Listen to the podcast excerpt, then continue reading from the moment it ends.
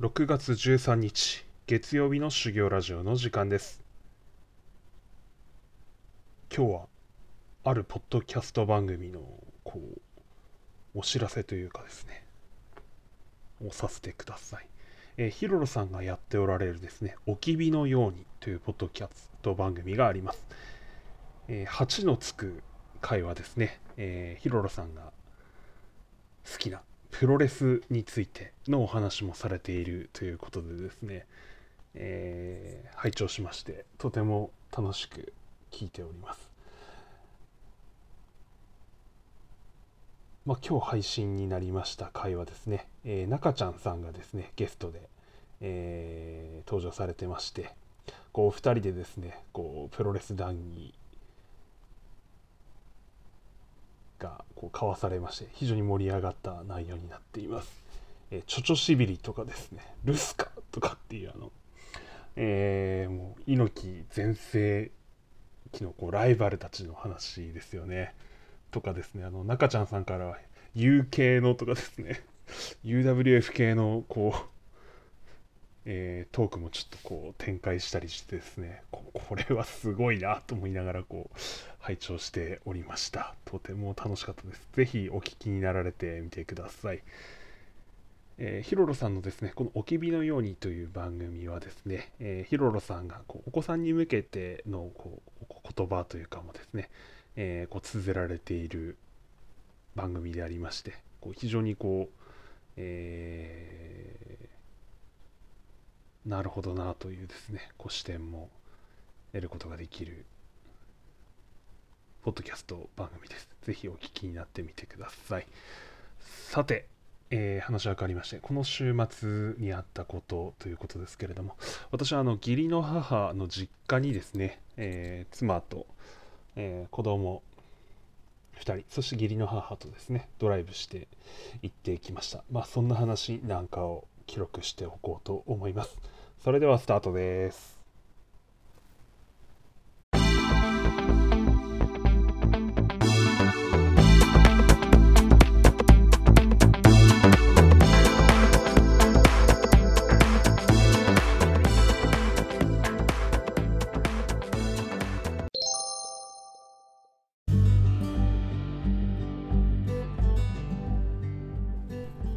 疲れ様です。修行ラジオ。今日もハートフルに話す練習をしていきたいと思います。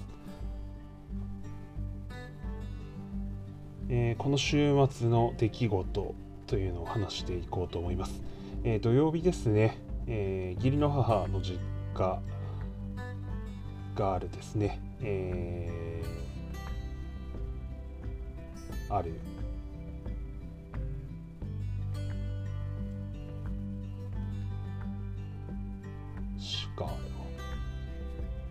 町だな。町に行ってきました。えーとですね。義理の母とはあの兄弟がおるんですけれどもお兄さんもお兄さんじゃない弟か。弟さんもですね、まあ、のその町を出出てですねなんならこう我々と同じ市に住んでいるわけですけれども、えー、いよいよですね、えー、ご先祖様のお墓もですね、えー、移すという段になりまして、えー、それに伴いまして、えー、ご実家の家屋についてもですねあの無人であったんですけれどもいよいよこう整理するという流れになったんですね。まあ、それもありまして、えー、義理の母としましては、義理の母って言ってるのもちょっと文字層に母と呼んでいきますけれども、母の方もですね、もう実家の家屋がある土地というのをま見に行きたいというのとですね、あとはあの近隣のこう、えー、ご親戚の方ですね、というの挨拶、それと、あと、まあ、神社があるんですけれどもその神社にはこう馬がですねこう、えー、飾られておりましてその馬の下をですね、えー、子供を渡して何て言うんですかねこうお腹の下を渡してあげるとこう健康な子に育つというのがありまして、まあ、長男の時はですねそれをやったんですけれども、まあ、次男の時はですねちょっとあのなかなかできませんであとこうコロナも始まったりというのもあったりしてですね、まあ、あっという間に次男も大きくなりましてというところだとまあいい機会でみんなで行ってみましょうというところで出かけました。えー、まずは行ってですねこう親戚の方の家に挨拶に行ってですね、え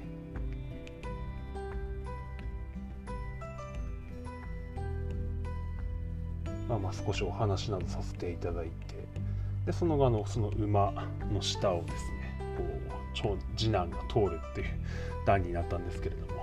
まあ次男ももう動けるもんですからその馬の下をこう張ってこうバーッとこう出てきてですね、まあ、これは健康そのものだなとかって思いながらこう過ごしていたわけであります。その後はですね、えー、また、えー、親戚の方の家に行って、えー、お話しました。あのその親戚の方とは久しぶりでですね、お会いしたんですけどやっぱすごいなと思ったのがですね昨日あったかのようなこう何て言うんですかねこう親しみを込めてですね接してくれる。世代的にはちょっと私より年1つ2つ上の方なんですけれどもなんてこうフレンドリーな人なんだろうなと思ってですねこう何て言うんですかねこう嫌みったらし嫌みたらしさなんてそんなあるわけないんですけどこうなんかこうなんすか礼が過ぎればこうなんか硬さになるみたいな感じじゃないですけどなんかおこんにちはみたいな感じでですね。こうささっとこうトークが始まっていってですね。いやすげえなこの人当たりの良さみたいな感じで。うわー俺できねえとかって思いながらこうすげえとかって思ってですね。こう話をさせてもらいました。核ありたいと思ったんですねでその方の宅でですねあの自宅の敷地にあのバスケットボールのゴールが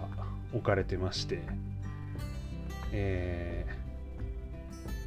ー、その娘さんたちがこう使っていたというゴールなんですけど、まあ、長男が「なんだこれは?」みたいな感じで「これバスケットのゴールでしょ?」みたいな感じで、えー、興味を示しましてですねこうボールを使わせてもらって彼がいきなりシュートを打ち始めたんですね。それが入るんですよね。すごい。スパスパッと入ってですね。あうまいもんだなとかって思いながらこう見てましたらなんか手で投げなくてですねちゃんと膝使ってこうシュートを打つんですよね。でああもうあれ？意外とこうセンスいいかもみたいな感じで見てまして。で私すかさずですね動画撮っていいですかみたいな感じで。こう動画撮ってですね。記録しました、まあ、これを見てですねバスケットどうあ結構好きだみたいな感じで長男が喋っていたので。これはこう私の実家の方もですね、えー、地面がコンクリート敷きになっているところがありますのでこれはバスケットボールのゴールをちょっと買うみたいな話にですね。ちょっと妻と話していたところです。まあ、私の家自体はですね庭がありませんからね。こう実家とかじゃないとそういうのが置けないというなんとも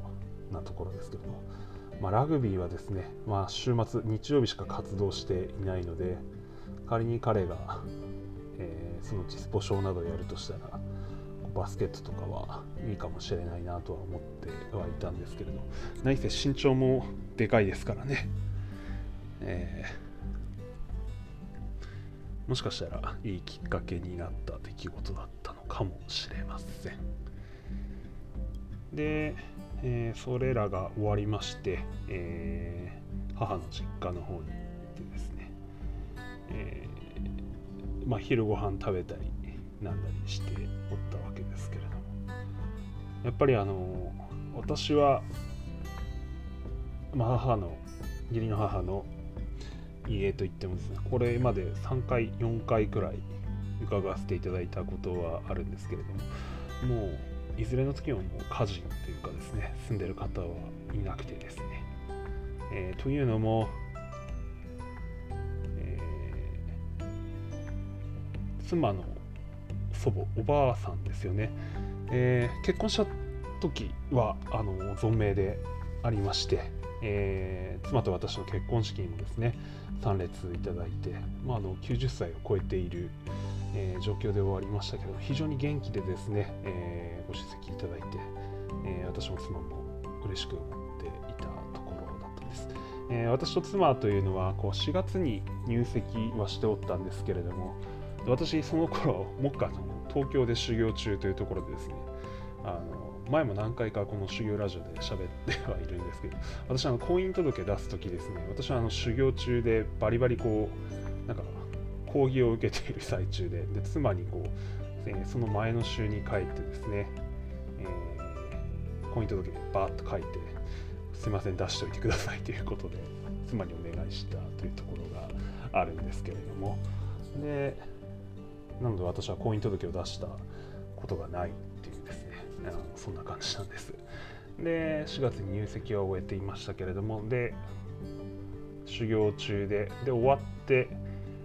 6月に終わりましてで7月から今度同居し始めたというような感じでですね。であの式をですね、えー、11月に挙げたんですね。でそれにあの妻のおばあちゃんも出ていただいたということで妻の方のえー、義理の父親のおじいさんおばあさんというのはもうすでに亡くなられておりまして、えー、妻の母方、えー、お母さんの方のおじいちゃんおばあちゃんというのはおじいさんはもう亡くなられていておばあさんが、えー、存命でいらしたと。で結婚式出ていただいて嬉しいなと思っていた矢先にですね、えー、次の年の6月長男が生まれるちょうど1週間2週間前だったんですけれどもこう、えー、隣の家の方とかとですねお茶飲んでる間にですね、えー、そのままスーッとこう亡くなられたということがありましてでちょうど6月だったわけですね。で、まあ、その後ほどなくうちの長男が生まれたと。でまあそういうのもあってですねその後母の実家を訪れる時というのは当然家事不在のところにですねいわゆる法事法要やらそういったことで伺っていました。それでまああの今回お昼を食べてですね、えー、あと裏庭とかずっとこうりんご園とかを長くやられていたということですね。かなり敷地自体が広大すぎるというのとですね。あとはこ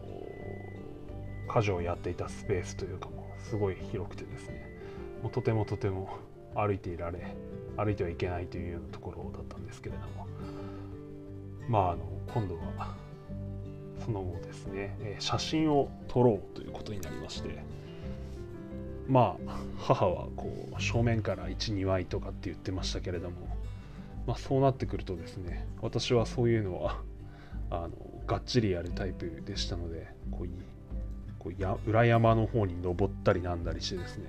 もうほんとさまざまな角度の写真というのをバッチバチ撮ってきてですねあと当然あの一眼レフでも撮りましたし、えー、携帯でもバッチバチ撮ってですねこううまいとかうまくないとかそういうことじゃなくて下手なのでいっぱい撮るというで中に何何枚かこうちゃんと取れてるやつがあればいいでしょうし、えー、いいか悪いかはその母の主観で決めるものですからあのその主観にかなうようにですね何枚も取るというところですね。まあ、それをやってで妻は妻でこのビデオカメラで撮影してですねであの長男次男がその周りをちょっと歩いていったりなんだりしたというところでした。まあ、妻はちょっと途中涙ぐんでるところがありまして、えー、まさかあの自分の子供たち2人ですねとこの風景の中こう歩いている様子であるとかを記録できることはできるとは思わなかったというようなことを喋っていましてですねまあもっと、えー、口に出せないような思いももしかしたらあったのではないかと想像しますがそれは、えー、まあ、押して知るべしですね、えー、口に出さない以上私はわ、えー、からないし、えまあ、ただそういう思いがあるんじゃないかなというところをこう受け止めてあげるというところが大事だったんだろうと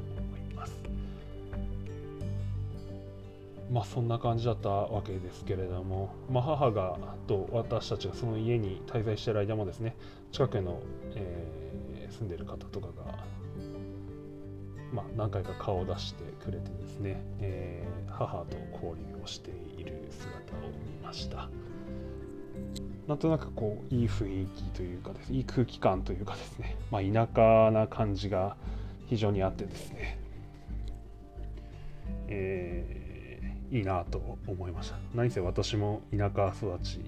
あの田舎県に住んでいながらさらに田舎育ちなもんですからこういうこう風景っていいよねみたいな感じで過ごしました。で妻とですね、えー、家の写真も撮りましたけれどもこの家のこのある位置からこう見渡せる風景とかっていうのもちゃんと撮っとこうぜということでですねえー、きっちり写真に残すことができたので良かったのではないかなと思っています。えー、そう母の実家がそのうち亡くなりそしてあのお墓も移したということでですね、えー、やはりこう母の気持ちを想像するとですねどういう、うんまあ、やっぱ寂しさもあるのでしょうし、うん、というところですねを感じながら帰ってきましたね。とはいえ私にとってもですねこうまさに人事とは言えない状況でありまして、えー、私の実家もですね仮に、えー、祖母両親が亡くなったとするとですね私はあの最後は実家の方に帰ろうかなと思ってはいるんですけれども、まあ、そうなったとしてですね、えー、墓やら土地やら、えー、家屋やら、まあ、家屋はもう多分古いのでもう使えねえんだろうなっていう感じは当然してはいるわけですけどもこの土地どうするとかですね墓どうするとかっていうのはですね、まあ、先々までやっぱり考えておかないといけないだろうという気持ちがあります。